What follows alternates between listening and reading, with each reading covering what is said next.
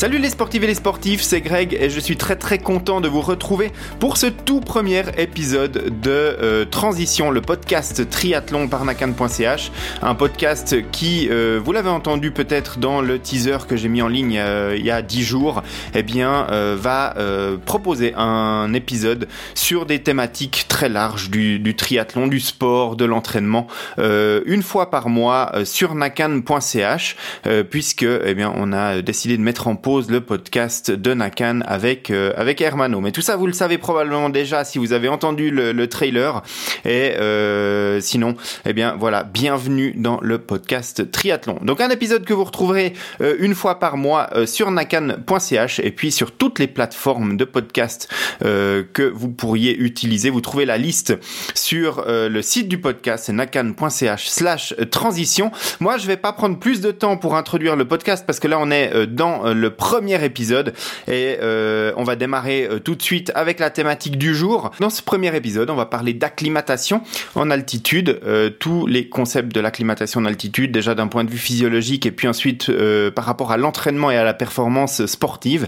Et évidemment, pour parler de l'acclimatation en altitude, je ne suis pas seul. Donc je suis très content de, de recevoir Raphaël Face dans le, dans le podcast aujourd'hui. Raphaël, merci d'avoir accepté l'invitation et bienvenue dans le podcast. Merci beaucoup. C'est un plaisir de, partager un petit peu mon expérience de, l'altitude avec vous aujourd'hui. Oui, alors effectivement, on va parler d'altitude, on va parler d'acclimatation en altitude, parce que euh, bah, on en parlera peut-être un tout petit peu plus tard dans le dans le podcast, en tout cas plus en détail. Mais c'est un, un, de tes tweets qui, qui m'a euh, un petit peu euh, fait m'interroger sur sur quelques aspects de l'acclimatation en altitude. Et puis, je trouvais intéressant en fait ta réflexion par rapport à tout ça. Mais laissons le tweet pour plus tard. Et puis commençons par le début. Si je t'ai invité dans le podcast aujourd'hui pour parler d'acclimatation en altitude, c'est que tu es une personne qui est calée sur le sujet. Et puis, euh, pour les auditrices et les auditeurs qui étaient euh, habitués au, podcast de Nakan des saisons passées, tu es un collègue de Jonas Soji qu'on avait reçu dans, dans, le podcast pour nous parler de dopage. Tu travailles également à l'université de Lausanne, mais probablement que tu parleras beaucoup mieux de toi-même que ce que je suis en train de faire. Donc, comment est-ce que tu te présenterais à notre, à notre audience euh, Merci. Alors oui, effectivement, moi je travaille comme responsable de recherche euh, au, Centre de recherche et d'expertise dans les sciences antidopage de l'Université de Lausanne. Et puis j'enseigne également euh, la physiologie de l'exercice aux étudiants en sciences du sport de l'Université de Lausanne. J'ai eu la chance de faire une, une thèse de doctorat sur l'entraînement en altitude et plus particulièrement sur le développement de méthodes spécifiques qui permettent d'améliorer les performances en altitude. Donc je me suis beaucoup intéressé à l'effet de stage prolongé en altitude, la différence qu'on peut avoir entre euh, l'hypoxie ou l'altitude simulée versus l'altitude réelle. Et puis, on a pu développer par ce biais des méthodes qui sont relativement efficaces et largement appliquées à l'heure actuelle dans le sport d'élite euh, par les athlètes pour améliorer leur performance grâce à ce stress hypoxique ou d'altitude euh, additionnelle. Donc euh, ça fait déjà énormément de thématiques dont on va pouvoir parler euh, dans, ce podcast. Il y, a, il y, a, énormément de choses très intéressantes. Donc il y a la simulation d'altitude versus euh, l'altitude réelle. Il y a l'acclimatation. Peut-être commençons par déjà définir très généralement qu'est-ce que c'est l'acclimatation en altitude. Comment est-ce que ça fonctionne basiquement pour un être humain quand on le déplace d'une altitude de 2 ou 300 mètres par rapport au niveau de la mer à une altitude plus élevée à partir de quelle altitude d'ailleurs est-ce qu'on constate un changement au niveau du fonctionnement euh, métabolique? Et puis euh, qu'est-ce que euh, sont ces changements? Et puis à quelle vitesse est-ce qu'ils est qu'ils interviennent? Alors, il faut comprendre que pour tout effort physique ou cérébral, on a besoin de l'oxygène qui est dans l'air pour en fait brûler, produire de l'énergie au niveau musculaire. L'oxygène sert donc de, de, comburant. Et puis on va donc définir d'un point de vue scientifique l'hypoxie par une baisse de la pression inspirée en oxygène. Alors cette baisse, elle peut intervenir par deux biais. En fait, soit on va baisser la pression barométrique en montant à la montagne. On a moins de masse d'air en dessus de la tête et donc par conséquent, ça veut dire que euh, l'oxygène, la pression d'oxygène est diminuée. Ou alors, on peut simuler l'altitude avec une, tente ou une chambre hypoxique, un système de filtre euh, qui va réduire la fraction, le pourcentage d'oxygène dans l'air qu'on inspire. Et ça, ça permet de, stimuler le fait qu'on se trouverait en altitude. Donc, ce qui se passe avec le, une personne qui, euh, qui irait de 200, 200 1200 mètres qui prend une télécabine et qui monte euh, à 3000 mètres d'altitude, eh bien, on aura une, une baisse conséquente de la pression inspirée en oxygène, euh, ce qui aura pour conséquence finalement de, développer ou d'induire relativement rapidement des mécanismes adaptatifs pour assurer l'apport en oxygène vers les muscles. Si on fait le même effort à Lausanne ou euh, quand on est au Jungfraujoch pour visiter euh, cette magnifique région, eh bien on va dire que le même effort a besoin de la même quantité d'oxygène. Donc il faut que lorsqu'on est en altitude, il faut qu'on ait des mécanismes qui permettent d'ajuster l'apport convectif d'oxygène vers nos muscles pour être sûr que cet oxygène soit euh, présent en suffisance pour notre effort. Alors c'est marrant d'utiliser l'anecdote du Jungfraujoch parce que c'est vraiment un truc qui m'est arrivé. Je suis parti d'Interlaken le matin, j'ai pris le train, donc là on est assis tranquillement, et puis euh, on arrive à 3800 mètres d'altitude, je crois là-haut, et euh, bah, on arrive dans un dans un complexe dans lequel il y a des escaliers. J'ai commencé à monter les escaliers euh, deux par deux comme d'habitude en pleine, et là j'ai senti tout de suite qu'il y avait une grosse différence au niveau du, du ressenti de l'effort euh, par rapport à des escaliers que je grimperais en pleine.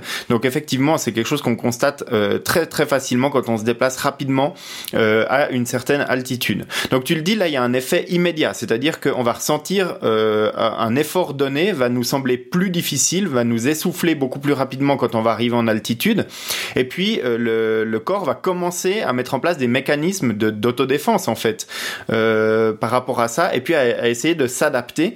Donc là, on est arrivé très vite en altitude, et puis maintenant, si on y reste, euh, le corps va commencer à, euh, à, réagir par rapport à ça, et puis à s'adapter à ce nouvel environnement. Exactement. Donc, on doit, on doit distinguer deux aspects. Effectivement, si on monte en altitude, notre capacité maximale de produire un effort, qui est souvent mesurée par les athlètes en déterminant la, VO2 max, la consommation maximale d'oxygène, elle va être réduite d'à peu près 10%, c'est un chiffre moyen, 10% par tranche de 1000 mètres. Donc si on monte au Jungfraujoch qui est à 3400 mètres, eh bien on peut estimer qu'on aura par rapport à 400 mètres une baisse de l'ordre de 30% de notre capacité d'effort maximale. Donc ça, c'est la, première chose. Cette capacité d'effort maximale et sa réduction avec l'altitude, elle est variable et elle dépend des personnes. Donc certaines personnes vont perdre plutôt 5% par tranche de 1000 mètres et d'autres vont perdre plutôt 15% par tranche de 1000 mètres. Ce qui fait une grosse différence. Donc quand on imagine que qu'une personne va préparer la patrouille des glaciers, où on a une grande partie de la course qui, euh, qui se passe en dessus de, de 3000 mètres, eh bien, on imagine que le coéquipier, peut-être, il aura perdu seulement 15 ou 20% de performance à 3000 mètres, alors que l'autre aura perdu 40 donc forcément, ça va induire des, différences en termes de, capacité à soutenir cet effort en altitude euh, qui, qui, sont assez marquées. Euh, il y a quelques années, lorsque je travaillais encore à la, clinique d'Asuva à Sion, on avait testé l'ensemble de l'équipe euh, suisse de ski alpinisme et puis on avait pu constater qu'on trouvait également ces différences même chez des athlètes de ski alpinisme qui habituellement sont ceux qui répondent plutôt bien parce qu'ils ont choisi ce sport pas forcément par hasard, mais on avait trouvé des différences qui nous ont poussé à préconisé pour certains athlètes de cibler plus particulièrement des, épreuves en Norvège, des Coupes du Monde, où l'altitude est moindre que d'autres épreuves où on montait par exemple à 4000 mètres. Donc ça, c'est le, premier aspect. Le deuxième aspect, ça va être la, réponse ventilatoire hypoxique à, l'hypoxie, donc la réponse immédiate qu'on va trouver lorsqu'on monte en altitude, qui est aussi variable entre les personnes. Là, ce qu'on va dire, c'est qu'on peut euh, mesurer si on est un bon ou un mauvais répondeur au stimulus hypoxique en mesurant à quel point notre organisme va répondre fort à cette, euh, cette hypoxie. Alors, ce qu'il faut comprendre, c'est que pour adapter l'apport convectif d'oxygène vers nos muscles, euh, notre corps va percevoir la baisse de, pression barométrique, va percevoir le fait que tout d'un coup, on a moins d'oxygène et puis qu'on doit quand même amener de l'oxygène vers nos muscles, la réponse qu'on aura, elle est assez facile à mesurer. Ben, elle va consister à augmenter la fréquence cardiaque pour accélérer le transport d'oxygène euh, qui est malgré tout présent euh, en l'état, et puis de s'assurer qu'on va respirer, on va ventiler plus d'air par minute pour essayer de capter malgré tout euh, plus d'oxygène pour l'amener vers nos muscles. Donc cette réponse ventilatoire et cardiovasculaire, elle est tout à fait mesurable et puis elle va indiquer justement si on est un bon ou un moins bon répondeur. Une façon de le mesurer, maintenant c'est tout à fait possible de le faire aussi avec, euh, avec des capteurs qu'on a au poignet, même si la précision est toute relative, c'est d'avoir la saturation en oxygène pour voir quel est le pourcentage de, globules rouges, d'hémoglobine qui est saturé par l'oxygène euh, à, une, altitude donnée. Donc à, une altitude de 300 mètres, à Genève ou à Lausanne, on va être plus ou moins à 98% de saturation, c'est-à-dire que l'ensemble de nos globules rouges sont chargés complètement en oxygène lorsqu'ils quittent les poumons vers la circulation euh, systémique vers nos muscles. Et puis quand on monte à la Jungfrau, par exemple, à 3400 mètres, on aura peut-être une valeur de saturation qui sera uniquement de 85-84%, donc à peu près 15% de moins uniquement parce que finalement, on a moins d'oxygène dans, l'air ambiant qu'on respire. Donc cette, euh, euh, réponse, elle est extrêmement importante. Donc on souhaite finalement que on arrive à bien désaturer, parce que si on a une valeur relativement basse euh, pour un stress hypoxique donné, mais que par contre, on va avoir une très forte réponse sur la fréquence cardiaque et sur la ventilation, ça indique que notre corps, il perçoit très bien le stress additionnel et il va y répondre de façon adéquate. Ça, c'est la, première chose sur la réponse aiguë. Donc, qu'est-ce qui se passe quand on arrive dans un environnement hypoxique?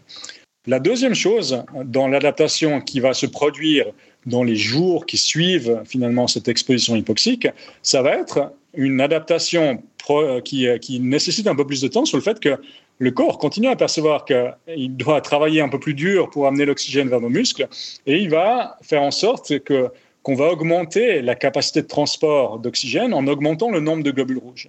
Cette euh, production euh, augmentée de globules rouges va à, terme permettre d'assurer ben, une, adaptation justement du transport convectif de l'oxygène vers nos muscles avec plus de globules rouges et donc une, euh, une réponse à l'effort qui sera une altération qui sera limitée. On va essayer de faire en sorte que ce qu'on aura perdu en termes de performance, capacité de performance en altitude, ça soit limité parce qu'on aura augmenté la capacité de transport d'oxygène. C'est pour cela finalement que les sportifs cherchent à avoir des séjours prolongés en altitude pour essayer d'augmenter leur, le nombre de globules rouges. Et si on a plus de globules rouges, on transporte plus d'oxygène vers les muscles. Et alors, au moment où on descend, redescend en pleine, on a une possibilité effectivement d'améliorer ses performances parce qu'on a conservé euh, pendant un certain temps, euh, quelques, quelques jours, quelques semaines, cette euh, capacité de transport d'oxygène améliorée. Hmm. Alors c'est très intéressant ce que tu nous dis. Alors moi, moi ce qui m'intéresse dans, ce que tu nous as dit, c'est euh, la manière de mesurer pour le commun des mortels cette acclimatation. Euh, donc c'est assez simple de mesurer le stress puisque tu dis bah on est en pleine, on mesure sa saturation d'oxygène soit avec un capteur au bout du doigt, soit avec le capteur de, au poignet d'une de nos montres. Et puis là on obtient un résultat qui est entre 96 et 98% en pleine.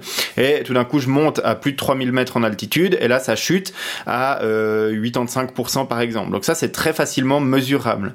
Par contre, si j'ai bien compris, euh, tu me corriges si je me trompe, c'est que si je reste en altitude après pendant un certain temps, mon corps va produire plus de globules rouges pour pouvoir transporter la même quantité d'oxygène vers les muscles avec la même euh, fréquence respiratoire.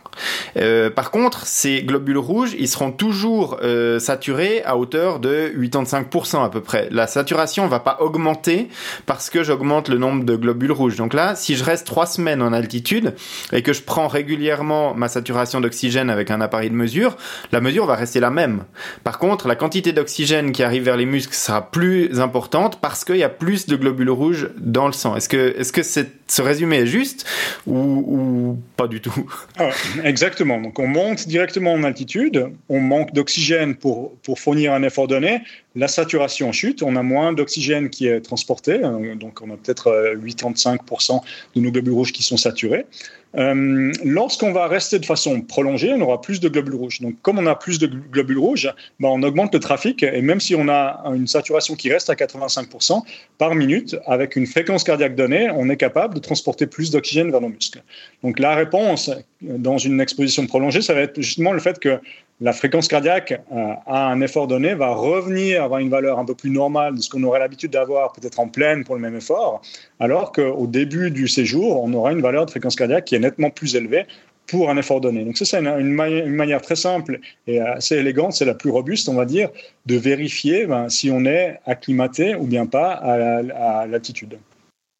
Donc la mesure de saturation seule ne permet pas d'avoir une, quantification de, de l'effet de l'acclimatation. Il faut mettre en perspective avec la fréquence cardiaque en maintenant un même niveau d'effort. Et là, on obtient quelque chose d'intéressant. Oui, on va dire que pour une altitude donnée, si on monte par exemple faire un stage en altitude à 2300 mètres au col de la Bernina, comme beaucoup d'athlètes le font, eh bien on aura peut-être une saturation une, une valeur de, pourcentage de, saturation d'hémoglobine proche de 88-89%. Et ça, c'est ce qui est souhaité finalement pour qu'on ait un stress hypoxique qui qui stimule la production de nouveaux globules rouges, mais que par contre, quand on s'entraîne la journée, ben, qu'on ne soit pas non plus trop fatigué, qu'on soit capable de bien récupérer, de bien dormir en altitude. Si on a une saturation qui est trop basse, euh, si on monte, à essayer de dormir au Jungfraujoch, c'est pas vraiment possible de le faire. Il y a un laboratoire de recherche, donc moi j'ai eu la chance d'y passer quelques nuits. Mais globalement, on va dire que c'est effectivement plus dur de dormir lorsqu'on est en, altitude relativement haute, au-delà de 3000 mètres d'altitude. Le sommeil est perturbé, on a plus de moments où on est, réveillé, euh, simplement parce qu'on a une, ventilation qui est, qui est perturbée. Donc là, on doit trouver l'équilibre entre un stress suffisant pour stimuler la production de globules rouges et puis une altitude qui permette malgré tout de récupérer de l'entraînement. Mais c'est vrai que la méthode la plus simple ou la plus fiable pour vérifier si on est bien acclimaté à l'altitude, c'est d'avoir un saturomètre. On en trouve à relativement faible coût, c'est de ces petites pinces qu'on fixe au bout du doigt, euh, euh, qui, permettent vraiment de, contrôler de façon efficace et beaucoup plus fiable qu'une montre au, poignet la saturation d'oxygène. Et puis de l'autre côté, au repos et pour un effort peu intense ou de, une vitesse donnée de course ou alors une puissance donnée en vélo, de mesurer sa fréquence cardiaque au jour le jour pour s'assurer qu'on a une valeur qui, qui tend à baisser progressivement au fil des jours. Ouais, donc ça c'est intéressant de pouvoir quantifier soi-même son acclimatation à l'altitude. Euh, maintenant, les auditrices et auditeurs du podcast sont probablement euh, plus des sportifs. D'ailleurs, je crois que toi, tu es même un, un passionné de cyclisme et, euh, et, ça va intéresser pas mal de, de personnes qui font du sport. Il y a des techniques d'entraînement maintenant, tu l'as dit. Hein, euh, par le passé, on disait bon, bah, les athlètes vont pendant X semaines s'entraîner en altitude, ils redescendent, ils sont performants, par exemple pour participer à des championnats du monde ou des Jeux olympiques. Et puis ce précepte a un petit peu changé. Et toi, tu as, commencé à en parler avec la qualité du sommeil, en disant maintenant euh, le, le, conseil, c'est plus forcément d'aller en altitude et de tout faire en altitude, mais c'est d'aller s'entraîner en altitude la journée et puis de redescendre un peu plus bas pour dormir, pour pouvoir avoir une meilleure qualité de sommeil, une meilleure euh, récupération et donc une meilleure surcompensation par rapport au stress de l'altitude. Exactement. Le, déclencheur des études sur l'entraînement en altitude, c'est vraiment la, présence des Jeux olympiques d'été à Mexico en 68. On aura trouvé le, premier congrès euh, scientifique sur l'entraînement en altitude qui aura eu lieu à Macolin dans les années 65 ou 66, sauf erreur. On va trouver sur les, archives de la RTS vraiment des perles de, de, vidéos sur la préparation des athlètes suisses pour ces Jeux olympiques. Et ça, ça a été le début vraiment de nombreuses études sur l'entraînement en altitude avec des expositions prolongées pour améliorer la capacité de transport de l'oxygène. On, aura trouvé entre 68 et 2010 environ une cinquantaine d'études qui sont intéressées à mesurer les effets de différents stages en altitude. Au début, on allait rester en altitude et s'entraîner en altitude. Ce qu'on constate par contre, c'est effectivement si on est en altitude, on a une capacité maximale d'effort qui est diminuée. Donc si c'est utilisé pour améliorer ses performances en pleine, eh bien on ne va jamais atteindre sa VO2 max ou sa capacité maximale en pleine lorsqu'on est en altitude.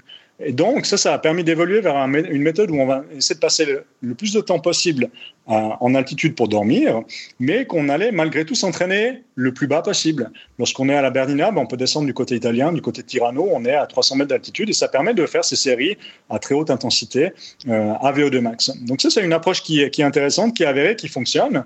Mais dans les études scientifiques, on a pu constater que dans 50% des cas, on avait des effets positifs, mais malgré tout, on a aussi parfois des effets néfastes sur d'autres facteurs de la performance, comme l'altération de la VO2 max ou de, euh, l'économie musculaire. Ce sont des aspects qui ont, qui ont été euh, mis en évidence. Donc l'intérêt de, notre travail, euh, qui a débuté il y a un peu plus de 10 ans maintenant, avec un résultat qui est la, méthode de répétition de sprint en hypoxie, euh, se, réfère finalement à une réflexion sur, sur le développement d'une méthode qui fonctionnerait dans tous les cas. Euh, chez tous les athlètes. Et ça, c'est un peu le, rêve, on va dire. Et puis, ça nous a amené à réfléchir sur, sur le stress additionnel que représente l'altitude ou l'hypoxie lorsqu'on fait un effort. Alors, lorsqu'on doit faire un effort très court, de type sprint, on va solliciter principalement les fibres rapides, les fibres musculaires rapides ben, qui sont explosives et qui permettent, sur un temps très court, de fournir beaucoup de puissance. Et ces fibres, elles fonctionnent relativement bien, même si on a relativement peu d'oxygène.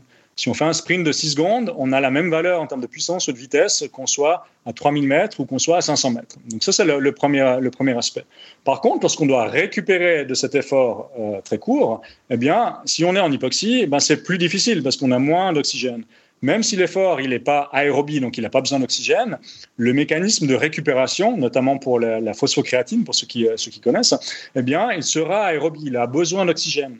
Et on a développé cette méthode où on répète des sprints à très haute intensité qui sollicitent beaucoup les fibres rapides, avec des récupérations qui sont incomplètes pour essayer de stresser le système et induire des réponses au niveau périphérique pour que les muscles fonctionnent de façon plus efficace. Et cette méthode a permis de, de, trouver vraiment un compromis entre l'utilisation efficiente du stress hypoxique et la réponse individuelle qui est présente quasiment chez tous les athlètes. Ce qu'on a pu observer, c'est que lorsqu'on effectue ce type d'entraînement, on aura des adaptations périphériques avec les muscles qui sont capables de mieux extraire l'oxygène de façon plus efficace. On aura une perfusion musculaire, le sang qui arrive vers le muscle, euh, qui est augmenté et qui donc permet de, mieux utiliser l'oxygène même lorsqu'il est un peu moins présent. Et cette réponse, elle est très intéressante parce que on constate maintenant que dans la performance, souvent, ce qui est déterminant pour être devant ou bien pour gagner, ce serait la capacité à fournir un sprint ou, à un moment donné une accélération qui va faire une différence et qui va permettre à l'athlète de se démarquer. Donc, euh, pas uniquement pour les sports explosifs ou les sports d'équipe, mais aussi pour les sports d'endurance, on a vraiment intérêt à appliquer ce type de méthode qui est très différent d'un stage prolongé. Donc, on ne cherche plus à améliorer la capacité de transport d'oxygène vers les muscles avec plus de globules rouges, mais on cherche à améliorer la capacité du muscle à fonctionner de façon efficace euh, sous stress. Euh, et ce stress hypoxique additionnel, dans ce cas, permet vraiment clairement d'avoir des résultats qui sont, euh, qui sont assez conséquents. je disais avant que pour les études qui concernent les stages en altitude, on en, avait à peu près une cinquantaine entre 68 et 2010. Et puis, depuis qu'on a publié la première étude en 2013 sur cette répétition de sprint en hypoxie, on a déjà quasiment le même nombre, voire plus, d'études qui se sont intéressées à cette méthode. Ce qui indique que clairement, on a une méthode qui est intéressante parce qu'elle est efficace quasiment chez tous les athlètes. Ok. Donc si, si j'ai bien suivi, si j'ai bien compris, et pour résumer de manière très simple, donc on a deux méthodes. Soit la méthode A qui consiste à dire euh, j'augmente le nombre de mégawatts d'énergie que je vais donner à, mon muscle, donc c'est-à-dire j'augmente la quantité d'oxygène que je vais amener à mon muscle parce que j'ai plus de globules rouges, donc j'ai plus de quantité d'oxygène qui arrive. Euh, et puis l'autre euh, entraînement, l'autre technique, celle que tu viens de décrire, c'est celle d'apporter la même quantité d'énergie, le même nombre de mégawatts euh, électriques par exemple, mais d'avoir un muscle qui est d'une efficacité énergétique A+++, et donc qui a besoin de moins d'énergie pour performer mieux. Euh, est-ce que est-ce que c'est bien résumé? Exactement. J'ai souvent cette analogie avec les, camions qui transportent l'oxygène. Finalement, avec mon passé de, coursier à vélo, maintenant, j'ai trouvé plutôt d'analogie avec les cargo bikes. On imagine que l'hémoglobine, ce sont des cargo bikes qui amènent l'oxygène vers nos muscles, et puis qu'au niveau du muscle, on doit diffuser vers les cellules musculaires, qu'on a un quai de déchargement de nos cargo bikes qui transportent l'oxygène. Donc, le fait d'avoir une exposition prolongée à l'altitude, ça va permettre d'augmenter le nombre de cargo bikes qui vont transporter l'oxygène vers nos muscles, alors que les objectifs d'une méthode d'entraînement où on utilise une chambre hypoxique ou un, masque, euh, où on a une simulation d'altitude sur des phases très courtes, mais des efforts qui sont plutôt intenses, vont plutôt euh, améliorer l'efficacité qu'on a localement, de façon périphérique au niveau du muscle, à décharger euh, cet oxygène pour l'utiliser localement. Donc il faut vraiment bien distinguer le fait que l'entraînement d'altitude, ce n'est plus uniquement ce que le, commun des mortels avait l'habitude de penser, c'est des périodes prolongées à 5 Moritz où on, a, on aura vraiment cette euh, qualité de, capacité de transport d'oxygène qui est améliorée. Il semble vraiment plus pertinent dans certains sports maintenant d'utiliser l'hypoxie pour avoir ces adaptations périphériques. Euh, maintenant, lorsqu'on doit être performant en altitude, Là, il faut effectivement s'acclimater, s'adapter à l'altitude. Et ça, c'est un, phénomène qui est différent. Donc, pour être performant en altitude, il faut malgré tout euh, avoir ces entraînements qui sont faits en altitude, même si là, la performance, elle est péjorée. Ok. Donc, donc tout ça, c'est euh, c'est très intéressant maintenant de mettre un petit peu en perspective toutes ces euh, informations parce que c'est vrai que euh, il y a eu pas mal de, de nouvelles recherches scientifiques qui ont été faites là-dessus et c'est très intéressant d'avoir des explications concrètes de, de, des meilleures mises en application de ces techniques d'entraînement en altitude. moi, j'avais une question par rapport à la durée idéale de l'entraînement en altitude par rapport à la durée ensuite pendant laquelle on va pouvoir bénéficier des effets. Et je te donne par exemple un exemple concret. Admettons qu'on ait une personne qui répond de manière euh, assez euh, négative à l'altitude. Par exemple, moi je suis un cycliste professionnel, mais je sais qu'au-delà de 3000 mètres, ben, je vais perdre plus facilement 15% par 1000 mètres que 10% comme tu le disais en début du podcast. Et je vais aller affronter le Tour de France. Et je sais qu'au milieu de ma deuxième semaine, eh ben, il y a le col du Galibier. Et là en haut, je risque de me faire attaquer parce que moi, dès que ça arrive à des, à des altitudes un peu importantes, ben, je perds un peu plus de performance que les autres. Est-ce que si je fais des stages en altitude avant mon Tour de France, je vais toujours avoir le, bénéfice de l'effet de cet entraînement en deuxième semaine de compétition, c'est-à-dire un peu plus tard euh, dans ma compétition? Ou est-ce que c'est vraiment des effets, euh, on se dit on a 100 mètres à courir aux Jeux Olympiques, on, revient de sa montagne 24 euh, heures avant, on a l'effet boost pendant X heures, puis après c'est terminé? Alors, c'est une question qui est extrêmement pertinente et intéressante de savoir bah, quelle est la durée des vacances qu'il faut prévoir en altitude pour qu'on ait un effet sur notre performance après pour le Grand Raid ou la patrouille des glaciers Et puis, l'autre aspect, c'est de savoir ben, combien, de temps ces effets euh, restent. Alors, tu as très bien fait de distinguer le fait qu'on a deux choses qu'il faut séparer.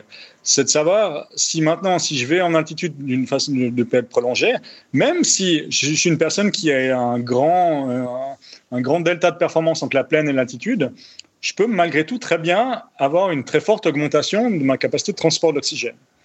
Donc euh, ce phénomène, il est indépendant de la réponse ou de la dégradation de la performance en altitude. Une personne qui dégrade peu sa performance en altitude peut très bien aussi avoir une très bonne réponse à l'altitude. maintenant, si on sait qu'on on est peu à l'aise dès qu'on dépasse 2000 mètres parce qu'on répond mal euh, à ce stress hypoxique pour la production de performance, la seule façon de le faire, de, de se préparer, c'est d'effectuer des efforts effectivement en altitude de façon assez fréquente et répétée avant la performance pour être sûr que notre corps soit entre guillemets acclimaté et préparé euh, à cette altitude. On va dire qu'on n'arrive jamais à obtenir ou à, à, réduire à zéro le déficit de performance qu'on a lorsqu'on monte en altitude. Donc ça, c'est la première chose. Par contre, si on veut avoir une réduction euh, conséquente de notre performance, euh, de notre déclin de performance en altitude, il faut qu'on ait une acclimatation qui dure au moins 10 à 15 jours. Et donc ça, c'est quand même relativement long. Donc euh, avant la patrouille des glaciers, c'est quand même difficile pour la plupart des gens de passer de 10 ou 15 jours en cabane à 3500 mètres. Donc il faut se reposer sur le fait qu'on répond plus ou moins bien à l'altitude. Pour ce qui est de la durée où les effets persistent, on va dire que lorsqu'on aura passé 10 jours en altitude, ben, le, on a un effet progressif, un peu de pyramide, où au fil des jours, on sera de mieux en mieux acclimaté et le déclin de performance aura diminué euh, progressivement peut-être de 1% tous les jours, eh bien, on, va dire que l'effet va durer la même durée qu'on aura pour l'acclimatation. Donc si on monte deux jours, on sera très peu acclimaté et les effets vont, durer plus ou moins deux jours également. Lorsqu'on a une, euh, une période prolongée en altitude pour augmenter les globules rouges, on va dire peut-être deux ou trois semaines. Là, il y a aussi une question de savoir combien de temps il faut rester au minimum. Là, la réponse est si vous restez 10 jours, ce ne sera pas suffisant. L'idéal, on va dire que va situer entre 18 et 25 jours. Donc, 18 euh, jours, lorsqu'on est en dehors en altitude et puis qu'on peut s'entraîner en pleine, on a des effets qui sont clairement mesurables sur la production de performance. Lorsqu'on doit timer cette période de 18 jours, il y a aussi un autre aspect, c'est savoir combien, de temps les effets durent. On va dire que les effets durent environ euh, 3 à 4 semaines. On a une fenêtre optimale après un stage en altitude pour la performance qui se situe entre le 15e et le 25e jour après la descente. Alors, on a deux possibilités. C'est soit on a une course, une compétition qui est directement après le stage en altitude lorsqu'on descend. Ça, ça marche. Euh, il faut quand même tester individuellement. Donc, si vous ne l'avez jamais fait, ça vaut la peine quand même de savoir combien, comment on répond. Il faut pas mettre son, euh, objectif annuel jouant juste après le stage en altitude si on l'a jamais fait, parce que on peut malgré tout avoir des, surprises en termes de, de réponse, de savoir comment son corps se ressent lorsqu'on descend en altitude. On a par contre une fenêtre euh, qui est défavorable entre le troisième et le dixième jour après la descente d'altitude, où on a une perturbation de différents phénomènes de mécanismes neuromusculaires qui sont, semble-t-il, assez défavorables pour la performance. Donc, ce qu'on va dire, c'est que pour des effets qui soient prolongés d'un stress hypoxique en termes d'adaptation, il faut euh, avoir aussi une durée prolongée de l'acclimatation en altitude.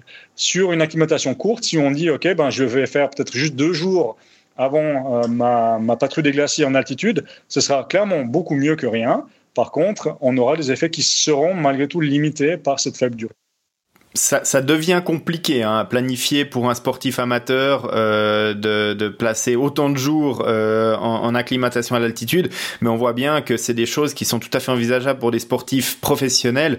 Et on imagine que maintenant c'est en place dans beaucoup de, de, de, pratiques de, de, planification d'entraînement pour des sportifs d'endurance euh, avant des, des, épreuves majeures. Je parlais du Tour de France, ça doit probablement être le cas s'il y a beaucoup d'étapes de montagne pour des, des euh, cyclistes qui visent des étapes de montagne et, euh, et ce genre de, performance-là. Il y a aussi un aspect, c'est vrai que le simple fait de s'entraîner en altitude, peut-être même sur le parcours de la compétition, ça permet aussi simplement de, de, savoir comment son corps réagit à cette altitude-là. Et donc cet, cet aspect psychologique de, de, connaître la réponse de son organisme à cette altitude est déjà un phénomène qui est favorable pour améliorer la performance et de savoir que ok, c'est normal, c'est pas juste que je me sens mal, c'est à cause de l'attitude. Et donc cet aspect, il est très important pour, pour ceux qui préparent une compétition en altitude de savoir euh, que, que d'aller repérer en avance ben, une étape du galibier, ça va permettre d'avoir des repères euh, physiologiques sur sa fréquence cardiaque ou sur sa réponse en termes de perception de, l'effort qui, qui vont permettre de, ben, de, de, mieux se préparer et d'être beaucoup plus prêt pour, pour, pour faire performer à cette altitude. Ouais, et puis de, de pourquoi pas euh, aussi euh, bah, se, préparer psychologiquement en se disant voilà je peux placer une attaque je sais comment je vais réagir. Et puis euh, si d'un coup bah, j'accélère fortement ma mon effort à cette altitude là je, sais comment ça va se passer. Donc du coup je suis un peu plus confiant à le faire que un cycliste qui se dit oulala déjà que j'ai ma fréquence cardiaque qui commence à s'envoler maintenant à cause de l'altitude il va plutôt avoir tendance à rester dans la roue Exactement. Mais ce, qui est, ce malheureux, c'est que malgré tout, si on sait qu'on répond assez mal à l'altitude parce qu'on perd beaucoup de pourcentage de, performance avec l'altitude qui monte, euh, c'est mon cas en l'occurrence, eh bien, on ne peut pas y faire grand-chose. C'est pas en répétant les expositions d'altitude que, que génétiquement, on va avoir les adaptations qui vont faire qu'on sera meilleur avec le temps. On, on, connaît encore relativement peu les mécanismes qui, individuels qui font qu'on répond mieux ou bien moins bien à, une certaine altitude. Moi, j'avais l'exemple aussi de, de Johan Chop, euh, que j'ai eu la chance d'entraîner au début des années 2010, lorsqu'il avait aussi gagné une étape euh, du Giro, où il passait au sommet du, euh, col du Gavia, qui est vraiment aussi à, haute altitude.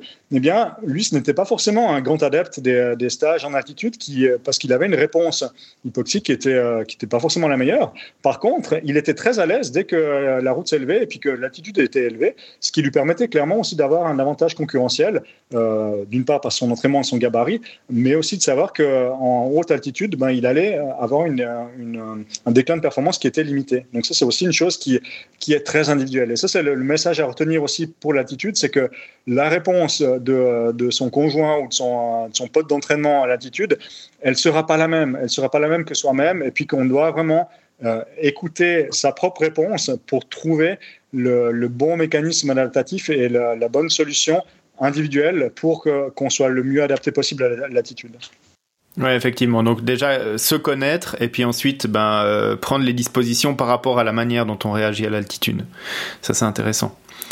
Alors peut-être euh, juste avant de passer à la suite, moi j'avais encore une question au tout début d'épisode. Tu nous as euh, dit qu'il y avait deux manières de, s'acclimater à l'altitude. La première c'était d'aller réellement en altitude, puis la deuxième c'était de simuler l'altitude avec euh, bah, par exemple une chambre hypoxique dans laquelle on va modifier la composition de l'air en mettant moins d'oxygène dedans. Est-ce que ça c'est une technique qui fonctionne de la même manière, qui est aussi efficace que d'aller réellement en altitude? Alors, ça, c'est une question qui nous, a, euh, qui nous est venue euh, assez naturellement, parce qu'en Suisse, on a la chance de pouvoir aller euh, dormir en altitude assez facilement avec des télécabines ou des hôtels même qui sont à la bonne altitude. La bonne altitude, pour faire un stage en altitude, pour les, les auditeurs, c'est situé entre 2000 et 2500 mètres. Ça, c'est la clé.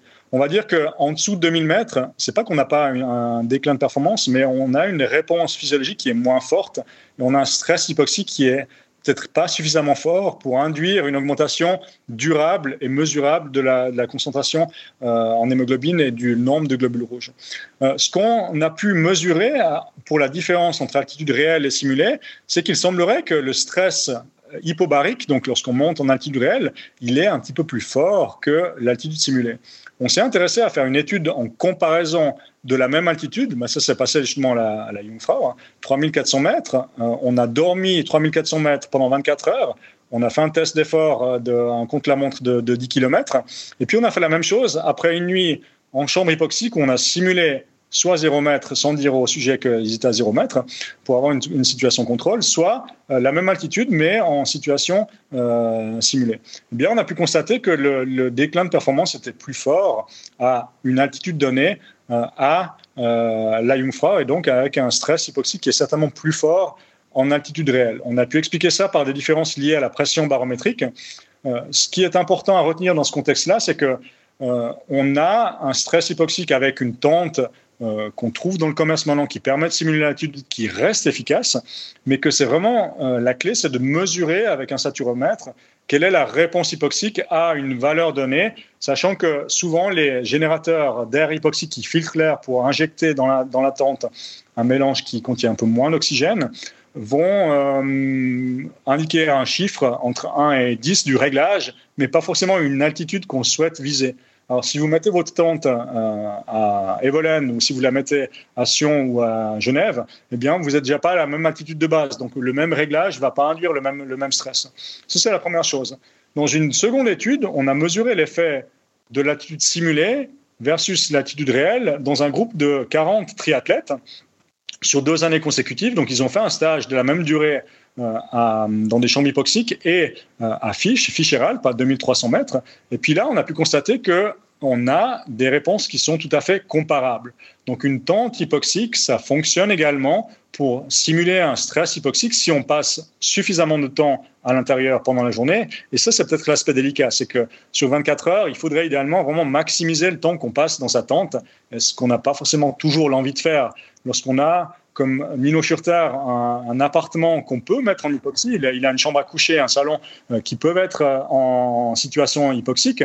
Ça permet quand même d'avoir une vie confortable et, pas passer euh, sa vie ou ses trois semaines complètement reclus dans une tente, dans un garage, ce qui n'est pas forcément non plus très attractif en termes de, de récupération. Donc ça, ça fonctionne. Par contre, si on souhaite utiliser une tente pour préparer un trek dans l'Himalaya ou une compétition d'altitude, là, il semblerait que l'altitude simulée soit moins efficace. Donc, de simuler 4000 mètres d'altitude dans une tente hypoxique n'aura pas forcément un effet préventif sur un mal aigu des montagnes lorsqu'on veut aller grimper le, euh, passer une nuit pour aller grimper le, Mont Blanc. Eh bien, il semble pas que ce soit la façon, la, méthode la plus efficace. Et ça, c'est une chose à, retenir, c'est que oui, le stress euh, d'hypoxie simulée peut être efficace, mais ça doit être évalué aussi au cas par cas selon les objectifs qui sont visés. Ok, ouais, donc euh, très intéressant. Merci pour euh, pour les précisions. Euh, ça permettra donc de se faire une idée sur l'utilité réelle en fonction de, des objectifs qu'on souhaite atteindre avec avec une tente à hypoxie par exemple. donc, je parlais en introduction du, du podcast de ce tweet qui m'avait interloqué de, de ta part. Maintenant qu'on a bien placé tous les éléments de l'adaptation à l'altitude, toi tu avais tweeté avec une photo de ton compteur Garmin qui te disait félicitations, vous êtes désormais adapté adapté euh, à une altitude de 850 mètres, donc euh, vous êtes acclimaté à cette altitude. Et toi, tu t'étais un petit peu moqué de ce message en disant, euh, mais bon, à, 850 mètres, il n'y a pas vraiment besoin d'acclimatation. On va parler un petit peu maintenant de, l'algorithme et de la façon de, mesurer cette acclimatation, notamment par les algorithmes de Garmin dont on parle avec ce tweet. Déjà, te dire que tu es acclimaté à 850 mètres, ça fait vraiment aucun sens. Hum, disons qu'on peut effectivement mesurer un déclin de performance déjà à 850 mètres.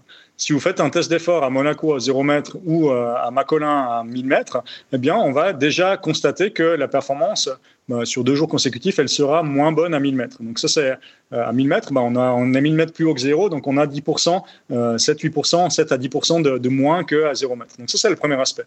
Par contre, ce qu'on va observer, c'est que si on est tout le temps à 500 mètres ou tout le temps à 850 mètres, on va pas avoir plus de globules rouges à 850 mètres qu'à 500 mètres.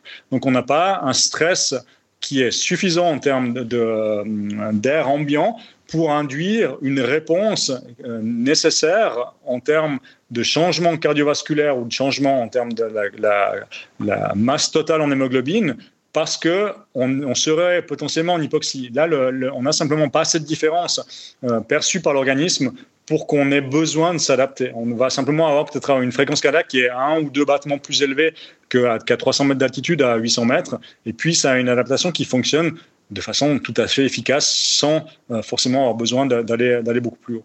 Ce qu'on va dire, c'est que, de nouveau, si on veut avoir l'altitude optimale pour un stress hypoxique, pour augmenter euh, sa capacité de performance avec un meilleur transport d'oxygène, l'altitude optimale se situe entre 2000 et 2500 mètres. Et puis qu'en dessous de 1800 mètres, on va dire que le stress peut être suffisant chez certaines personnes, mais de façon générale, c'est pas forcément l'altitude optimale pour garantir les effets de cette exposition prolongée à l'altitude.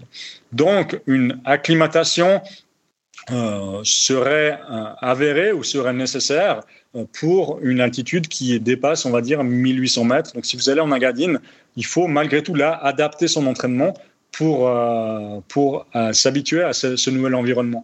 Mais en dessous, si on a 1500 mètres forcément, peut-être qu'on aura peut-être un peu plus de fatigue et que le corps va s'habituer un petit peu, mais on ne parle pas dans ce contexte-là de, de, de réelle acclimatation. Donc c'est, peut-être plus le terme d'acclimatation qui, euh, qui m'a interloqué, euh, que je trouvais intéressant dans, ce que Garmin me, conseillait de faire, euh, sachant qu'évidemment, on a de nombreux facteurs confondants, de, facteurs connexes, qui, doivent être pris en compte pour, étudier cette acclimatation. J'ai eu la chance au mois d'octobre dernier d'être invité sur une, conférence à Colorado Springs aux États-Unis qui se situe à 1900 mètres d'altitude. Et puis là, en fait, on, voit aussi sa montre Garmin qui, au bout de, 24 heures, on nous dit ah, vous êtes acclimaté à telle ou telle altitude. Ça ne tient pas compte du fait qu'on n'est pas encore du, tout habitué parce qu'on a pris euh, 8 heures de décalage horaire dans les dents et puis qu'on n'a pas pu dormir plus que 4 heures par nuit à cause de ce décalage horaire. Euh, ça, c'est aussi intéressant parce que l'algorithme aura de la peine euh, aura de la peine à l'étudier.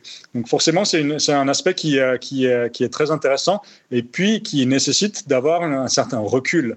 il ne faut pas prendre ces valeurs à la lettre et se dire que ah ben, euh, il faut que j'attende maintenant que ma montre me dise que je suis acclimaté avant que je puisse reprendre mon entraînement normalement. Ok, donc c'était la, question suivante maintenant. Est-ce que vraiment ces algorithmes, ils ont un sens? Est-ce qu'on peut se fier à ce qu'ils nous disent? Ou est-ce que c'est euh, en gros euh, des, indications qui, qui valent pas grand-chose et euh, auxquelles il vaut mieux ne, pas se fier? Parce que l'algorithme de Garmin, en tout cas sur les, sur les Edge, il prend pas en compte la saturation d'oxygène dont on parlait en début d'épisode parce que de toute façon, il n'a pas accès à cette donnée. Donc il utilise que la, les mesures de fréquence cardiaque qu'on lui, qu'on lui fournit et éventuellement les données de puissance si on a un capteur sur son vélo, donc il permet de mesurer. Lui, il connaît l'altitude, euh, il connaît la fréquence cardiaque et il connaît éventuellement la puissance. Donc il peut savoir l'intensité de l'effort, l'altitude à laquelle on est et le nombre de battements. Donc il arrive à, extrapoler quelques données, mais est-ce que c'est suffisant pour donner une indication fiable ou est-ce qu'il vaut mieux ne pas se fier à ces informations-là?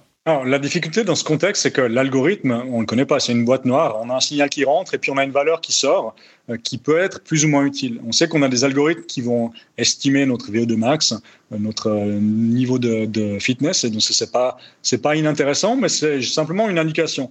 alors, ce qu'on va dire, c'est qu'on a deux mesures, deux variables qui sont d'intérêt. On a d'une part peut-être la vitesse de course euh, à une certaine altitude, ce sera une indication euh, d'une charge externe. Combien de watts je produis euh, Si je suis à 200 watts, c'est une indication de charge externe. C'est vraiment un, travail mécanique qui va me permettre de faire avancer sur le vélo. De l'autre côté, pour une valeur de 200 watts, j'ai une charge interne. Quelle est la réponse de mon organisme pour produire cet effort. Et cette euh, valeur, ben, ce sera la fréquence cardiaque qui va être plus ou moins élevée. Alors, une personne entraînée pour produire 200 watts, elle aura peut-être besoin seulement de 120 battements par minute. Alors qu'une personne qui est peu entraînée, qui est sédentaire, déjà, elle va peut-être pas arriver à 200 watts euh, sur un tel effort, mais elle sera peut-être déjà à la fréquence cardiaque maximale. Donc on comprend que euh, pour le même travail mécanique, donc 200 watts, on peut avoir des réponses physiologiques qui sont différentes. Alors prenons l'exemple d'une personne qui va changer d'altitude. Si, si j'ai une fréquence cardiaque de 115 battements par minute pour produire mes 200 watts en pleine et que je bouge en altitude et que maintenant pour produire ces 200 watts, ben, la réponse avec l'hypoxie, le stress additionnel, sera peut-être d'avoir 140 battements par minute. Eh bien, on a une très grande différence. Là, on aura 25 battements de plus pour le même effort. Pourquoi? Parce que 200 watts en altitude, j'ai besoin de la même quantité d'oxygène. Donc on a vu, c'est ce qu'on a discuté tout à l'heure, c'est qu'on doit matcher l'apport d'oxygène pour, pour fournir cet effort.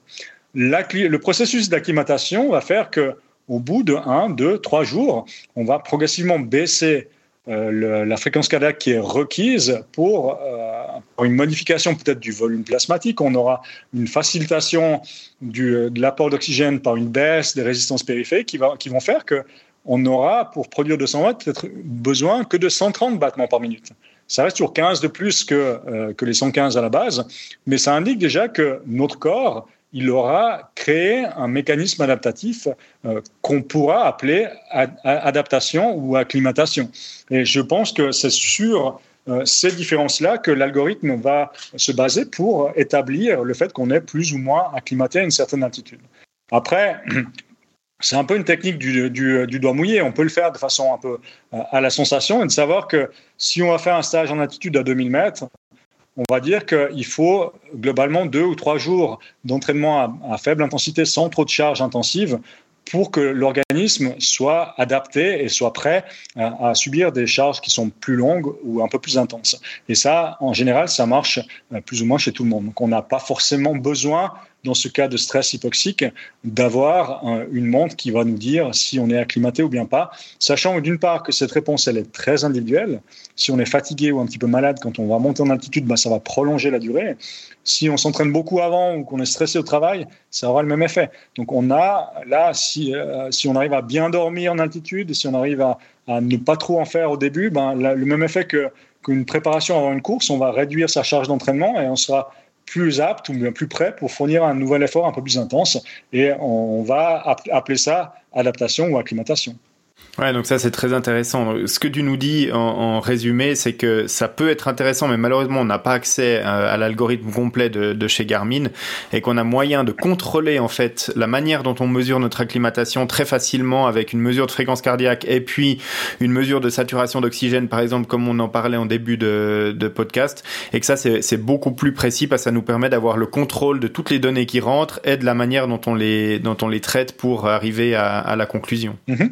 Donc, on a effectivement maintenant des, saturomètres qui vont coûter une cinquantaine de francs, qui sont beaucoup plus précis que, la mesure directement au niveau du poignet. Donc, si on est un peu ambitieux puis qu'on souhaite vraiment bien monitorer un stage en altitude, on a aussi la possibilité d'avoir des saturomètres qui sont un petit peu plus chers, mais qui vont aussi enregistrer les valeurs pendant la nuit, qui vont permettre de s'assurer que pendant la nuit, on a une valeur de saturation euh, qui, euh, qui est stabilisée, qu'on a une qualité du sommeil qui est aussi optimale. Bah, si on parle maintenant des, des bagues comme les, qui permettent aussi de, mesurer la qualité du sommeil, là, on a vraiment un intérêt parce qu'on a sur ces bagues maintenant aussi la possibilité de mesurer la saturation pendant la nuit. Donc potentiellement, c'est un outil qui, qui complémente l'adaptation qu'on aura à l'altitude on ne peut pas attendre d'une montre qu'on porte au poignet qui estime ou qui mesure de façon indirecte la fréquence cardiaque d'avoir vraiment une grande précision sur, euh, sur la réponse à un effort donné. Euh, certes, c'est une estimation qui est fiable, qui repose sur des, des paramètres ou des variables physiologiques qui sont relativement robustes. Par contre, c'est toujours comme à l'entraînement. Est-ce qu'il faut que je fasse un intervalle de plus ou de moins? Est-ce qu'on va forcément écouter le conseil de sa montre ou est-ce qu'on va savoir que, hey, là, sur ce parcours, d'habitude, je me sens beaucoup mieux. Euh, là, j'ai eu quatre séances ce matin au travail et puis euh, je dois aller chercher les enfants à trois heures.